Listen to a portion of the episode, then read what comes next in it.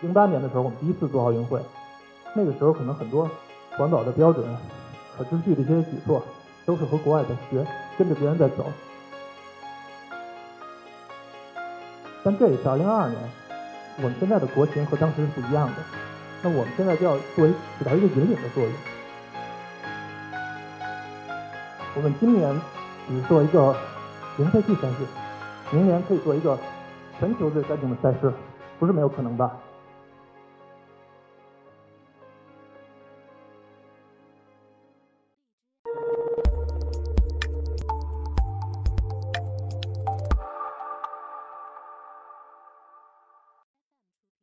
我叫吴潇，来自于一家环保组织自然之友。我负责的这个项目呢叫零废弃赛会。这个项目的目的就是在这种大型的这种公众活动，比如说这种越野跑，还有大型的会议，还有这种音乐节上，类似这种场景，去通过一些公众的行动，尽可能的减少对环境的冲击。自然之友是一九九四年由呃梁松健先生创立的，他是梁思成和林徽因先生的儿子。呃，是中国第一批关注环境议题的知识分子。他当时其实有着一个优厚的一个政府政府的工作，但是也是关注到环保议题以后，毅然辞职，然后专门成立了这个环保组织，然后去做这些环保的事情。因为我本身也是马拉松爱好者，也跑过，然后出于对环保的热情，出于对这种户外活动的热情，当时就加入这个项目，然后一直到今天。做中国最干净的比赛可以做到吗？也是因为刚才介绍的这个这个富士音乐节嘛，我们去年也是参加到这个音乐节上，然后去体验了一把，然后回来以后呢，把富士音乐节的这些经验、看到的一些环保的效果介绍给中国的一些朋友，然后发现大家首先第一反应就是啊，这个这个理念这个事儿是挺好的，但是这个这个在中国很难做到，这个日本人可以，但是咱们国家可能够呛，都是这种反应。在北京来说，每天产生的这个日常的垃圾，从容量上可以装满九个水立方。是每天，在赛事中呢，这个一般赛事会产生的垃圾呢，是日常产生垃圾的这种生活垃圾的六倍。我们可能说，我们跑步的时候好像没有什么垃圾啊，我们这个带的物资很少，但实际上从前期的准备，包括你发的这些补给物资，然后现场产生的这些食品、厨余物资，还有这种现场的搭建，产生的很多垃圾，可能都是我们不是直观能感受到的，但是确实确确实实存在，而且是六倍于日常垃圾的。这种量级存在的日常垃圾，对我们这个现在城市的垃圾处理系统来说，已经处于一个饱和的状态。那这种大型活动，像赛事这样的活动，垃圾在这个基础上又有一个叠加。那我们现在这个以国内的这种垃圾处理能力存在的风险是非常大的。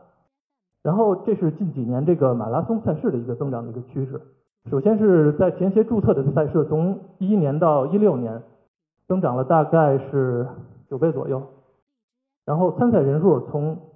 一一年到一五年增长了大概是将近四倍，所以这样一个井喷式的量级，那这样一个趋势下，我们这种赛事产生的垃圾会越来越多，这个对我们城市的一个垃圾处理系统来说，也是一个更大的挑战和风险。这种环境下我们能做什么呢？三 R 原则：Reduce、Reuse、Recycle，减量、循环和重复利用。我们在很多工作中呢都会贯穿这三个理念。我们其实要做的并不仅仅是说表面上一个清理的工作，让表面上变干净了。实际上在赛事开始前很长一段时间，我们就有介入，从这个物资减量就开始，然后前期有一个宣传，能够让选手和这个志愿者都知道我们这个赛会的零废弃主题，能有一个充足的准备。呃，赛中的执行呢，我们也会有很多的志愿者参与到其那个各个补给站补给站，然后去做一些垃圾的分类，还有垃圾的清理工作。最后赛后呢，我们还会把这个物资做好一个回收工作。呃，我们工作的这个原则呢，首先是在引入一个理念的时候，我们不会取消一个东西，而是会找一个更合适的方案去取代。比如说之前有些赛事可能使用很多纸杯，我们觉得这样很不好。纸杯和塑料杯其实都是不可回收的。然后我们说那种纸杯其实都是纸做的，为什么不能回收呢？因为它都要经过防水的处理，上面会附上一层蜡膜、塑料膜。这个时候，再单纯的去作为纸回收是不太可能的。那我们又觉得直接把这个纸杯取消掉，对参这个跑者的参赛体验会有些降低。那么我们我们就建议他引入一些这种可以循环使用的，比如不锈钢杯子，可以通过一些循环的清洗，然后达到这个可以被反复使用的一个效果。选手如果拿到这个杯子呢，我们就告诉他你要一路用下去，到前面一直用这个杯子，然后到终点可以换一个大奖。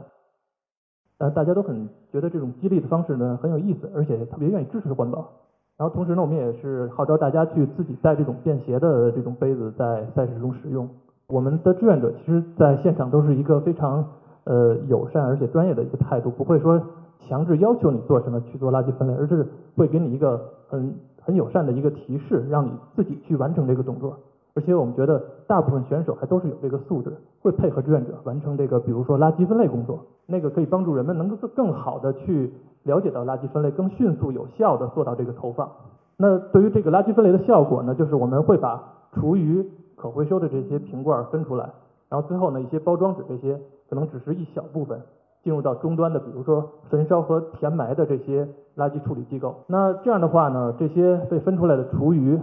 和这些可回收的瓶罐，其实都可以得到一个再利用的。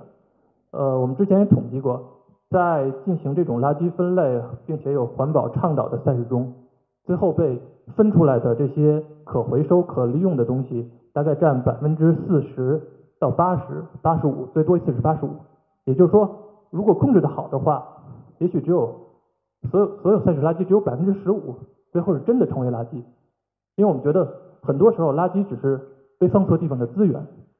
是可以再利用的，这个就是在这种搭建的物资上，然后我们会鼓励使用一些可重复利用的，比如说 LED 屏，或者是像这边的，这是北京的一个半马月赛，每月都每个月都会有，然后它开始的时候会做一些大的一些龙门背板，但后来发现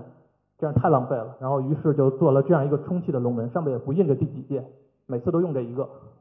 能用好几年。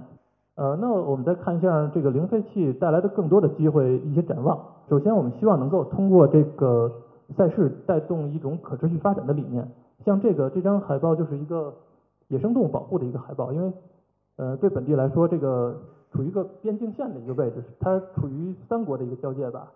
比较比较接近，然后是一个野生非法野生动植物走私的一个重灾区。这种信息呢，我觉得可以通过赛事来提醒。选手提醒志愿者，然后去注意一下，呃，因为有时候这些非法野生动物动植物的一些贸易，它嗯被被查处的那些携带者，他自己都不知道买了什么东西，他以为只是买了一件纪念品，但实际上它是一个非法的一个物资。我觉得零废弃就是一个很好的机会，就是让大家能够感觉到中国中国人在有钱了以后，还会